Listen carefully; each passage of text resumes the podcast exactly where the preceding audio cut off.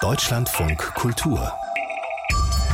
Im Gespräch mit Susanne Führer.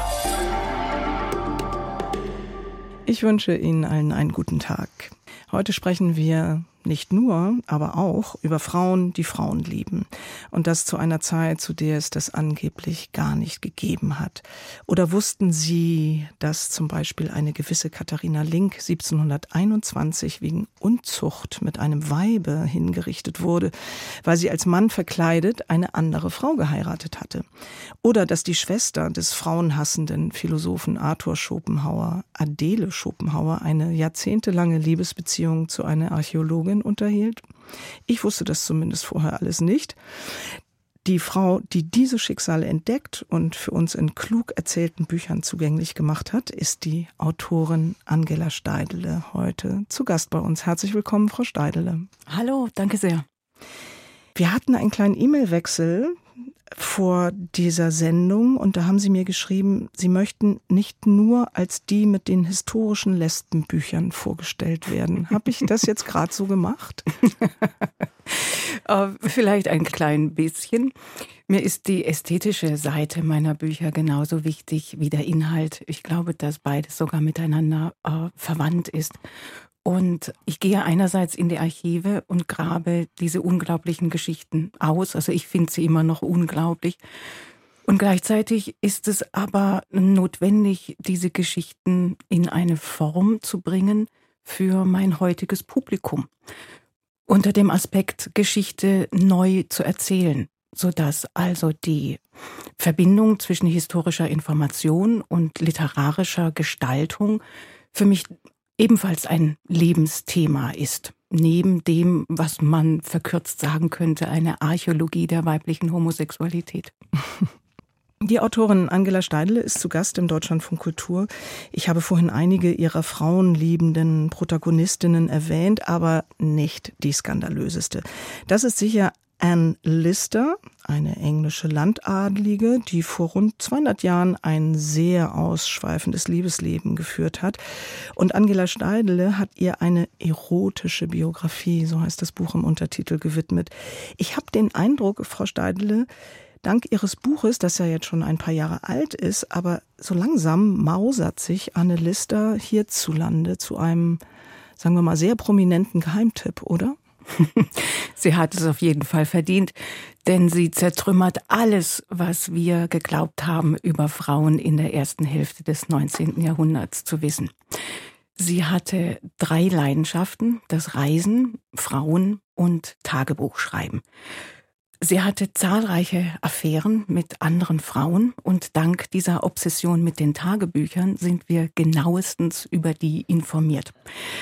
Ein Lister schrieb mit geradezu pornografischer Deutlichkeit auf, hm, wie oft sie es mit einer Liebhaberin getrieben hat, ob es schön war, zärtlich, besonders leidenschaftlich, wie oft sie gekommen ist, wie oft die andere. Kurzum, diese Tagebücher enthalten Dinge, die einer gefühlten Pfarrerstochter wie mir die Schamesröte ins Gesicht treiben. Diese Dokumente eröffnen uns Einblicke in Frauenleben, wie man es nicht für möglich gehalten hätte, weil wir so ganz anders geschult worden sind von der patriarchalen Geschichtserzählung. Diese Dokumente sind deswegen nicht nur einfach hm, genussvoll zu lesen, sondern sie lehren uns ein ganz anderes allgemeines Bild über Geschichte, nicht nur über Frauenleben. Deswegen sind diese Tagebücher so bedeutsam, dass die UNESCO sie mittlerweile ins World-Dokumentenerbe aufgenommen hat. Oh, wow. Wobei man sich ja fragen kann, ob das nur die Schamesröte war, die da ins Gesicht gestiegen ist. Frau Steidele, das überlassen wir den Leserinnen und Leser der erotischen Biografie. Genau. Frau Steidele, im Zusammenhang mit Anne Lister sprechen Sie öfter davon, dass Sie an dieser Person auch so fasziniert, dass sie keinen lesbischen Selbsthass gehabt hat. Ist das so ein Topos, dieser lesbische Selbsthass? Später, ab der zweiten Hälfte des 19. Jahrhunderts, wird Liebe zwischen Frauen in der Literatur und dann auch im Film über 100 Jahre lang nur noch darstellbar, wenn sich eine der Frauen umbringt, mindestens eine. Oder der Plot wird so gestaltet, dass sie verdientermaßen umgebracht wird.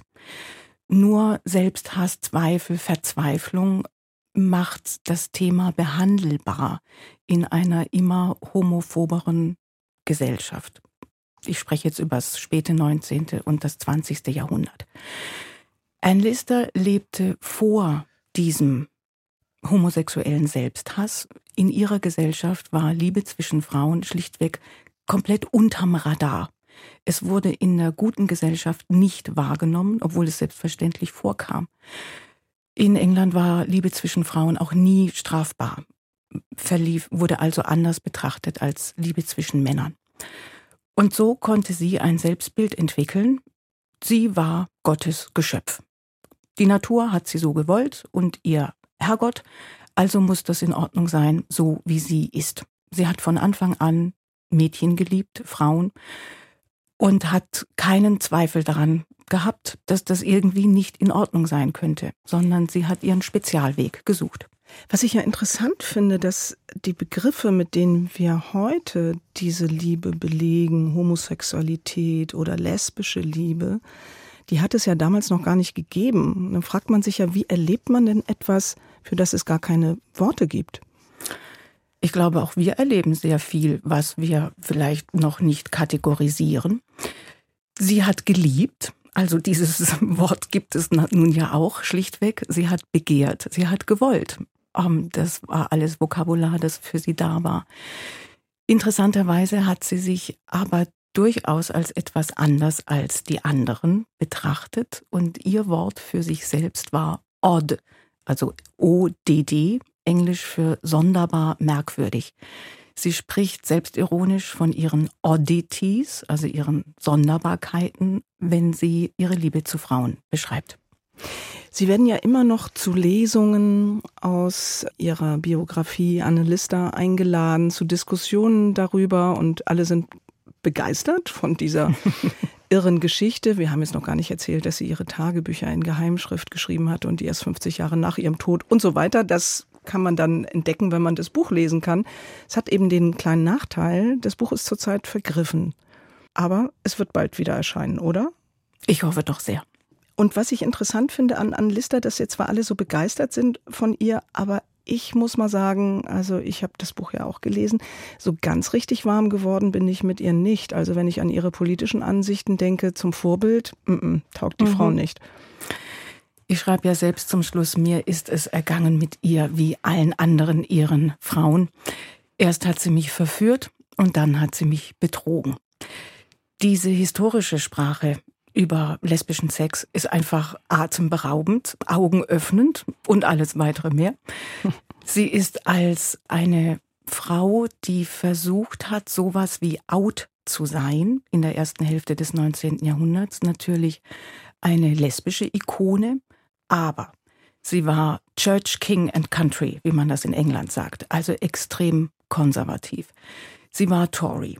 Sie war gegen die Gewerkschaftsbewegung, hat sie versucht aktiv zu unterdrücken. In ihren Kohleminen arbeiteten selbstverständlich Kinder.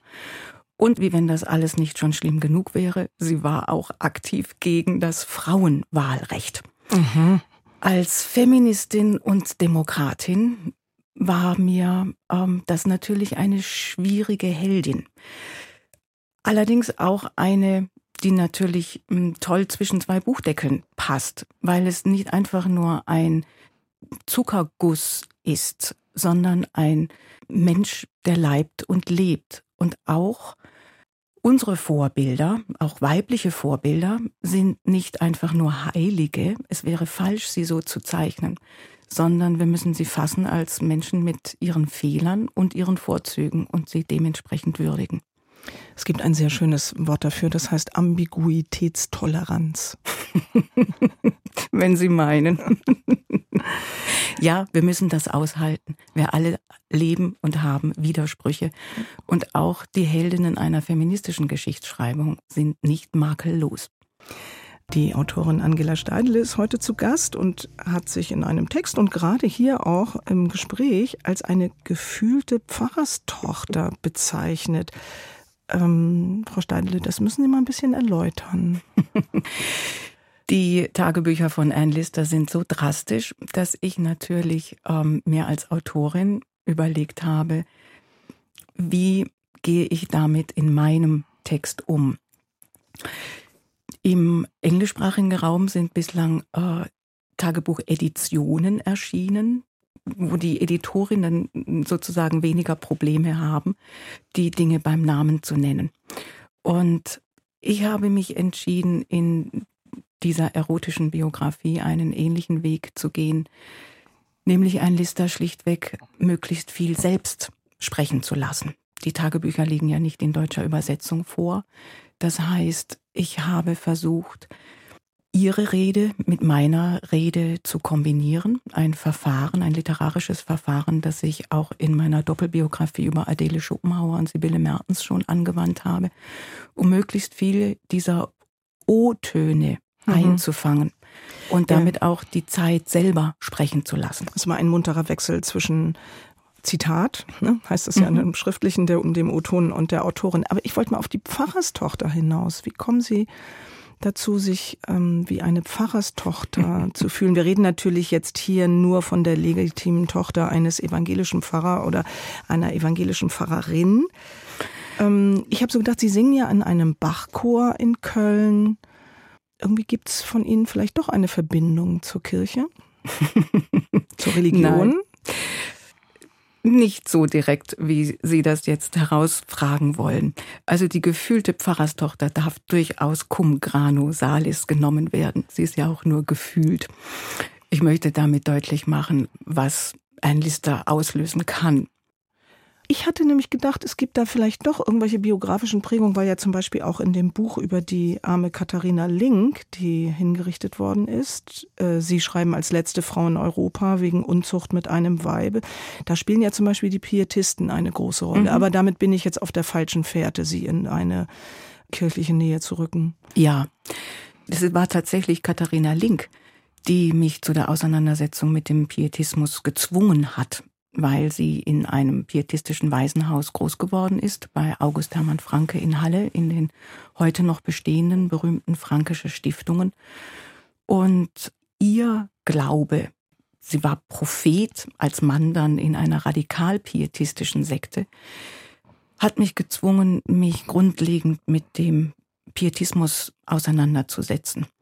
Und mhm. das ist aber ein Thema, das zu einem kommt, wie hm, zum Beispiel die Archäologie bei Sibylle Mertens. Wenn man sich biografisch mit fernen Gestalten beschäftigt, muss man sich auch in Materie einarbeiten, die einem nicht vertraut ist. Apropos Materie, in Ihren äh, Büchern steckt ja auch eine gute Portion Sozialgeschichte. Also man erfährt auch eine Menge über die damaligen Lebensverhältnisse, wie es in den Städten aussah, wie es gerochen oder auch gestunken hat ist fast eine Historikerin an Ihnen verloren gegangen, oder? ja. Ich hatte mal einen Studienplatz für Geschichte in Marburg und dann bin ich in einem künstlerischen Studiengang aufgenommen worden, weil ich da die Aufnahmeprüfung bestanden hatte und habe mich dann für diesen anderen Studiengang entschieden, trauere aber immer noch meinem nicht besetzten Studienplatz in Geschichte in Marburg nach. Sie machen das ziemlich wett in Ihren Büchern, habe ich den Eindruck. Danke sehr. Tatsächlich habe ich mich dann ähm, in Privatissime in die äh, historischen Hilfswissenschaften zum Beispiel einarbeiten müssen, auch ohne Studium, also äh, Quellenkritik. Wie lese ich überhaupt die alte deutsche Handschrift? Das Handwerkszeug der Historikerin. Ich bin ja schließlich auch in Archive gegangen und kümmere mich um Originaldokumente, wie ist das alles einzuschätzen und so weiter. Ich habe immer ein kleines bisschen ein schlechtes Gewissen, weil ich es nicht ordentlich studiert habe und versuche das wahrscheinlich mit zusätzlicher Hingabe wettzumachen. Aber tatsächlich finde ich, dass ähm, man Geschichte überhaupt nicht erzählen kann und schon gar nicht biografisch, wenn man nicht wenigstens versucht, auch ein Porträt der Zeit und insbesondere der Lebensbedingungen zu schildern. Wir haben die Herrschergeschichte längst hinter uns gelassen und Sozialgeschichte der Hintergrund für jedes Leben aus der Vergangenheit, das wir erzählen wollen. Und insbesondere für Frauen spielte das natürlich eine ganz besondere Rolle. Und hm. so versuche ich mich immer schlau zu machen über wirkliche Lebensbedingungen Wie ist man gereist? Was hat Frau gegessen? Wie sahen die Kleider aus? Wie hat man seinen Ehepartner gefunden? Und wie sind Kinder auf die Welt gekommen? Und all das. Ich habe durch ein Buch erfahren, wie man einen Aal häutet. Das wird an den Türpfosten genagelt dafür. Ähm, Frau Steidle, warum ich weiß gar nicht, vielleicht kann man manchmal manche Leidenschaften gar nicht so begründen. Warum das 18. und das 19. Jahrhundert? Das mhm. scheint die Zeit zu sein, in der Sie sich am wohlsten fühlen. Ja, wobei das vor allem für das 18. Jahrhundert gilt. Das 18. Jahrhundert ist das Jahrhundert der Aufklärung und das Jahrhundert der Hoffnung. Da ist einmal gegen Ende des 17. Jahrhunderts der Schalter umgelegt worden und ein neues Denken fängt an. Ein Denken, das bis heute hm, ungebrochen ist und die Grundlage all dessen, wie wir denken müssen, um weiterzukommen. Das Jahrhundert der Wissenschaften, der Vernunft versuchte zum ersten Mal grundlegend die Lebensbedingungen für alle Menschen zu verbessern. Wissenschaft also nicht nur als gelehrte Spielerei, sondern hey, wir wollen wissen, wie es mit der Natur ist, wie wir zu besseren Produkten kommen, wie die Medizin verbessert werden kann, auf dass es eben, wie ich sagte, uns allen besser gehen kann. Der Fortschrittsglaube entsteht da, aber auch die Hoffnung. Wir sind zwei Jahrhunderte später, nein, mehr, 300 Jahre später, und der Lack ist ab. Das neue Denken hat uns nicht in die Utopie geführt, die damals gezeichnet wurde, Dennoch bleibt nichts als weiter zu denken, in dem Sinne, wie uns die Aufklärung gelehrt hat. Mhm. Und dieses hoffnungsfrohe damalige Jahrhundert stimmt mich heiter und ist für mich eine zurückgewandte Utopie. Auch wenn Angela Steidle keine Biografien schreibt, sondern Romane, fußen ihre Bücher immer auf Historie. Es treten viele Menschen auf, die tatsächlich gelebt haben und ein paar, die die Autorin mal eben erfunden hat. Das jüngste Buch Angela Steidles ist ein Roman und heißt erstaunlicherweise Aufklärung. Wir haben gerade einiges über die Faszination Frau Steidles für die Aufklärung erfahren. Und dieser Roman spielt in Leipzig um die Mitte des 18. Jahrhunderts herum. Wie sollte es anders sein? Und worum es geht auf diesen 600 Seiten ist für mich zumindest schwer zu beantworten. Eigentlich geht es um alles. Frau Steidle, stellen Sie sich mal vor, wir treffen uns auf einer Party und ich weiß, dass Sie gerade ein Buch geschrieben haben und frage, worum geht es denn in Ihrem Buch und was sagen Sie dann in partygebotener Kürze? Es ist eine Liebeserklärung an die Ideale der Aufklärung. da kann ich mir ja nur aber gar nichts vorstellen. Können Sie sich nichts vorstellen? Es geht um die Hoffnung, dass die Vernunft diese verrückte Welt doch gerade rücken könnte und dass es uns gelingen könnte, mit Hilfe der Vernunft alles, was schief läuft, in bessere Bahnen zu lenken. Und beispielhaft tue ich das an dem Zentrum der Aufklärung im deutschsprachigen Raum in Leipzig, wo mich fasziniert hat, dass Johann Sebastian Bach seine Werke schreibt, während gleichzeitig an der Universität entscheidende Werke entstehen, die bei uns in Deutschland die Aufklärung prägen. Unter anderem zum Beispiel die ähm, sprachwissenschaftlichen und literaturwissenschaftlichen Arbeiten von Johann Christoph Gottsched und seiner Frau Luise. In Leipzig ist das gesamte historische Personal zusammen, das die Aufklärung prägen wird.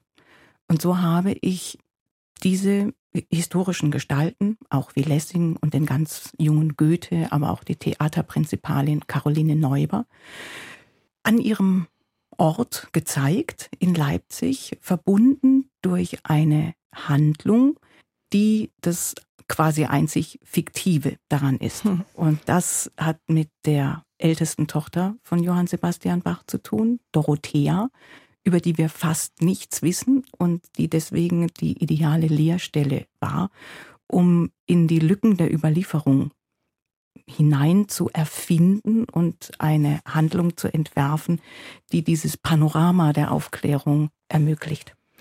Der Roman wird erzählt aus der Warte dieser Tochter Dorothea Bach und das klang jetzt so ein bisschen abstrakt. Ich muss mal sagen, also es gibt wahnsinnig viele Dialoge. Es wird die ganze Zeit eigentlich geredet. Also nicht nur zu zweit, gibt nicht nur Dialoge, auch größere Runden und Wortwechsel. Und ich hätte jetzt mal so ganz down to earth gesagt, Frau Steidle, in dem Roman geht's um Liebe und Freundschaft, um Musik und Physik, um Hochdeutsch und Theater, Aufklärung und Krieg, Frauenemanzipation und Frauenverachtung. Könnten Sie zustimmen? Auf jeden Fall. Ich freue mich sehr, dass Sie diese Reihung gebracht haben. Ich durfte auf der Party ja nicht so viel erzählen. Es war so laut.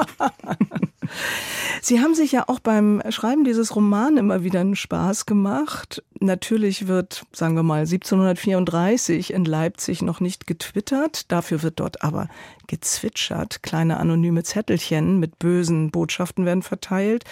Kurz ist, ich nenne mal nur so ein paar Beispiele, ja, Pass pro Toto. Mhm. Kurz ist mal von Trans und von Cis die Rede, auch von Bekanntinnen, ob man das jetzt auch gendert oder nicht.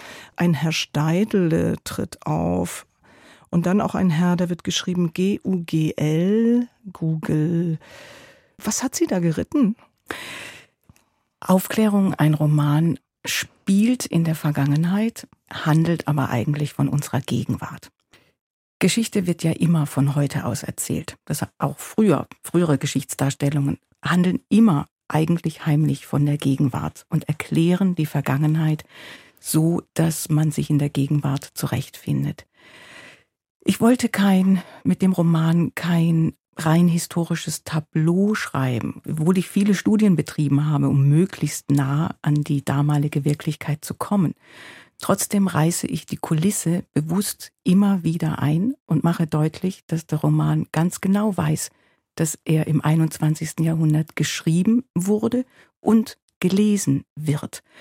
Und ich suche also spielerisch immer wieder Bezüge zu unserer Gegenwart, heimlicher Natur oder äh, sagen wir diskreterer Natur, wie die Frage nach der Vernunft und des richtigen Sprechens und Denkens und ähm, verspielt offener. Und das sind die Beispiele, die Sie jetzt genannt haben. Mhm. Im Übrigen aber konnte ich auch da auf manche historische Vorlage zurückgreifen. Es gab in Leipzig tatsächlich sogenannte Blättchen. Ach. Also ein Blatt, das mhm. gedruckt wurde mit Nachrichten und in die Häuser verteilt. Das heißt, da war der Weg zum Zwitschern nicht mehr weit. Und ob Sie es glauben oder nicht, Bekanntinnen war damaliger Sprachgebrauch. Das habe ich in einer moralischen Wochenzeitschrift gefunden, die hieß Die vernünftigen Tadlerinnen. Und dort wird selbstverständlich von Bekanntinnen und Verwandtinnen gesprochen.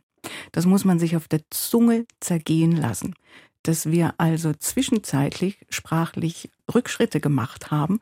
Und wenn wir jetzt glauben, wir wären an erster geschlechtergerechter Sprachfront, dann nein, die waren vor 300 Jahren auch schon mal so weit und wir müssen nur wieder lernen, was wir zwischenzeitlich vergessen haben was ich alles von unserer heutigen Gästin Angela Steidl lernen kann. Großartig. Frau Steidl, es bleibt nicht heiter in dem Buch. Friedrich II. marschiert mit seinen Truppen in Sachsen ein. Damit beginnt auch in Europa der siebenjährige Krieg. Es äh, passiert alles, was mit Krieg einhergeht. Tote, Verletzte, Verwundete, Leid, Hunger, Not.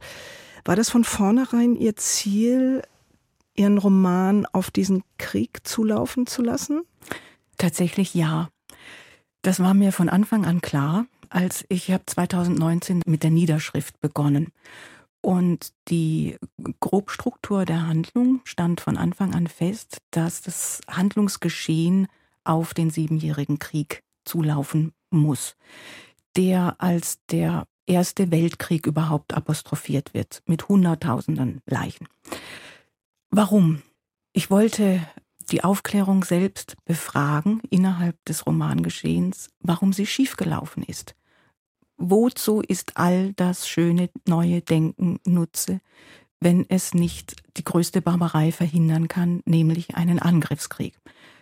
Der Siebenjährige Krieg ist ja der dritte der Schlesischen Kriege und beginnt mit dem berühmt-berüchtigten Überfall der preußischen Truppen unter Friedrich II. auf Schlesien. Das heißt, das Wort Angriffskrieg fällt in diesem Roman, der 2019 begonnen wurde, sehr häufig.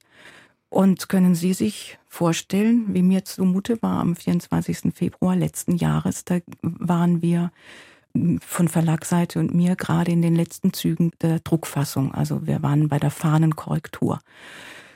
Ich war ja die ganzen Jahre überzeugt, wie aktuell die Aufklärung ist und wie notwendig und zeitgemäß. Aber so aktuell habe ich mir meinen Roman eigentlich gar nicht gewünscht. Vor vier Jahren hat Angela Steidle gemeinsam mit ihrer Frau den Iran bereist und darüber eine Reportage für die FAZ geschrieben. Ein weiterer aktueller, trauriger Anknüpfungspunkt, nicht, wenn Sie an den Iran heute und damals denken? Mhm, ja. Ich habe die Reise unternommen als Hausaufgabe, die mir Anne Lister aufgegeben hat. Die ist ja in Georgien gestorben, plötzlich auf einer großen Reise, die sie mit ihrer Frau gemacht hat durch Russland und den Kaukasus. Und eigentlich wollte sie nach Persien kommen. Das war ihr großer Wunschtraum, aber das war 1840 einfach nicht möglich. Ich bin ihr nach Russland, Georgien und Aserbaidschan hinterhergereist, habe darüber einen Werkstattbericht geschrieben, Zeitreisen, vier Frauen, zwei Jahrhunderte, ein Weg, das sozusagen ein Making-of der Anne-Lister-Biografie ist. Und dann dachte ich, also diese Reisen waren so großartig und welterweiternd für mich. Ich muss auch noch in den Iran, ähm, um zu sehen, was Anne Lister nicht gesehen hat. Aber ich muss am Grab von Kyros dem Großen noch ein Blümchen hinlegen in ihrem Namen. So sind wir also in den Iran gereist. Auch das welterweiternd. Ich hoffe so sehr, dass man das wieder kann und dieses Land einen guten Weg nehmen wird. Es war ein besonderes Erlebnis, weil wir als zwei Frauen unterwegs waren, die offensichtlich verkleidet aussahen in, mit diesen Tüchern, die wir da auf dem Kopf haben mussten. Und wir wurden überall so herzlich begrüßt von ganz unterschiedlichen Menschen. Also auch jungen Männern, die ohrenbetäubende Rockmusik in ihrem Auto gehört haben und extra anhielten, Fenster runter, um uns Welcome to Iran zuzurufen. Die Leute in Iran wissen ganz genau, was in der Welt vorgeht und wie sehr sie von ihrem System betrogen und unterdrückt werden. Das war auch damals schon sonnenklar. Also wir reden jetzt von 2019. Die waren uns Touristinnen so dankbar in dem Sinne, ja, sozusagen fast, es gibt noch eine Luftbrücke zu uns. Wir sind nicht vergessen. Wir selber dürfen ja kaum reisen, aber wenigstens kommt die Welt noch zu uns. So viele Menschen hatten ein Redebedürfnis, uns mitzuteilen, wie schlecht es ihnen geht, wie sehr sie das System hassen, wie gebunden sie aber auch sind.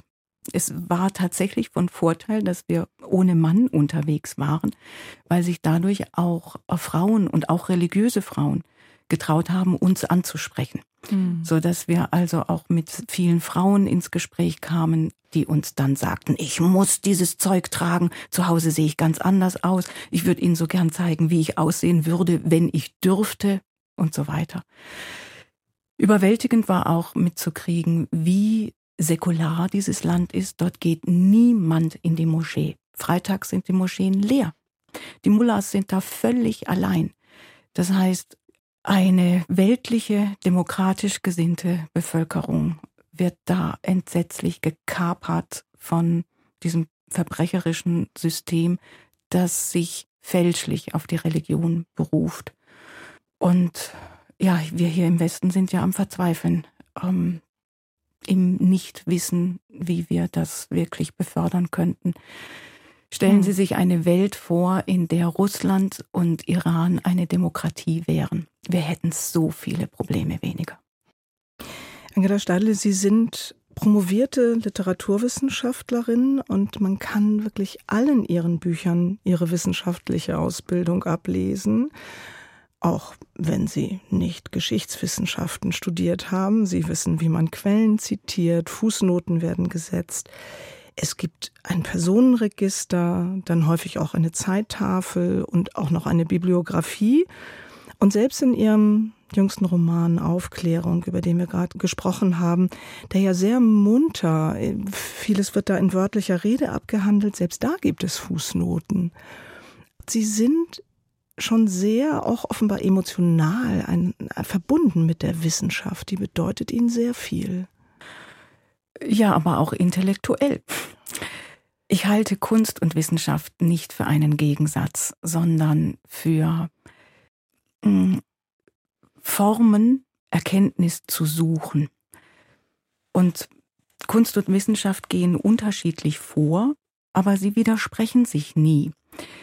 Die Wissenschaft möchte analysieren und buchstabengetreu wirklich wissen, was ist und festhalten. Die Kunst formuliert das Ganze ästhetisch und gebrochener, bewusst mehrdeutig, aber letzten Endes versuchen beide unser Wissen von der Welt klarer zu machen und zu gestalten. In meinem besagten 18. Jahrhundert ist Kunst und Wissenschaft noch dasselbe. Die in großartige Ingenieursleistung von Leibniz in den Herrenhäuser Gärten heißt bis heute seine Wasserkunst. Die deutsche Grammatik, die Johann Christoph und Luise Gottsched vorgelegen haben, heißt deutsche Sprachkunst. Und auch die Kunst der Fuge von Bach lässt sich durchaus als wissenschaftliche Abhandlung in Tönen verstehen. Das heißt, das 18. Jahrhundert wusste noch, dass auch Wissenschaft eine ästhetische Seite hat und der Kunst war dort sowieso bewusst, dass sie nicht in einem wirklichkeitsfernen Raum autonom vor sich hin Kunst macht, sondern sich ebenfalls am Verstehen der Welt beteiligt. Hm. Und ich betrachte mich in diesem Erbe. Ich versuche wissenschaftlich genau zu recherchieren, aber in der Darstellung meiner Werke literarisch zu arbeiten, zu erzählen, da muss Humor dabei sein, Unterhaltung auch. Ja, ich versuche mich an der großen Synthese. Und was mir gut gefällt an Ihren Büchern, dass Sie ganz offenlegen, dass Sie an die Geschichte mit den Fragen von heute herangehen. Das ist ja nicht unbedingt so üblich, nicht? Also viele Biografien kommen ja so daher und sagen so, ich sag, erzähle euch jetzt mal, wie es war in ihren Büchern kann man häufig lesen, in Biografien, na, dann könnte das und jenes passiert sein. Oder der Roman, wo dann Dorothea Bach etwas erzählt, zum Beispiel, wer den Text für das Weihnachtsoratorium geschrieben hat. Und ich so dachte, Hammer, das hat jetzt die Frau Steidel rausgefunden. Aber in dem Buch selbst wird ihr dann auch widersprochen, dass die Lösung, die sie gefunden hat, gar nicht möglich ist. Mhm. Frau Steidle, Sie haben gerade eine Person genannt, auf die wir vorhin gar nicht näher eingegangen sind, nämlich Johann Sebastian Bach. Ich weiß, dass Sie in einem Bachchor singen und ich mhm. weiß, dass Sie Bach lieben. Ja, ähm, ich wäre am liebsten Sängerin geworden. Aber leider habe ich erst Anfang 20 erfahren, dass man Gesangsunterricht haben kann wie Klavierunterricht. Und als ich dann meine Gesangsausbildung begonnen habe, war es für den Versuch einer Profikarriere schon zu spät aber die Musik ist meine große Leidenschaft. Ich würde auch gerne Klarinette spielen, Cello. Ich wäre auch gern Dirigentin geworden eines riesigen Symphonieorchesters und eine Damenkombo wäre ich auch gern. Was mir geblieben ist, ist immer Gesang. Ich singe im Chor des Kölner Bachvereins und meine Auseinandersetzung mit dem Werk von Johann Sebastian Bach begleitet mich mein ganzes Leben. Dieser Kosmos ist nicht auszustudieren. Ich sag gern, Gott schreibt sich mit vier Buchstaben, nämlich B, A, C, H. Frau Stadle, es ist nie zu spät, eine Damenkombo zu gründen.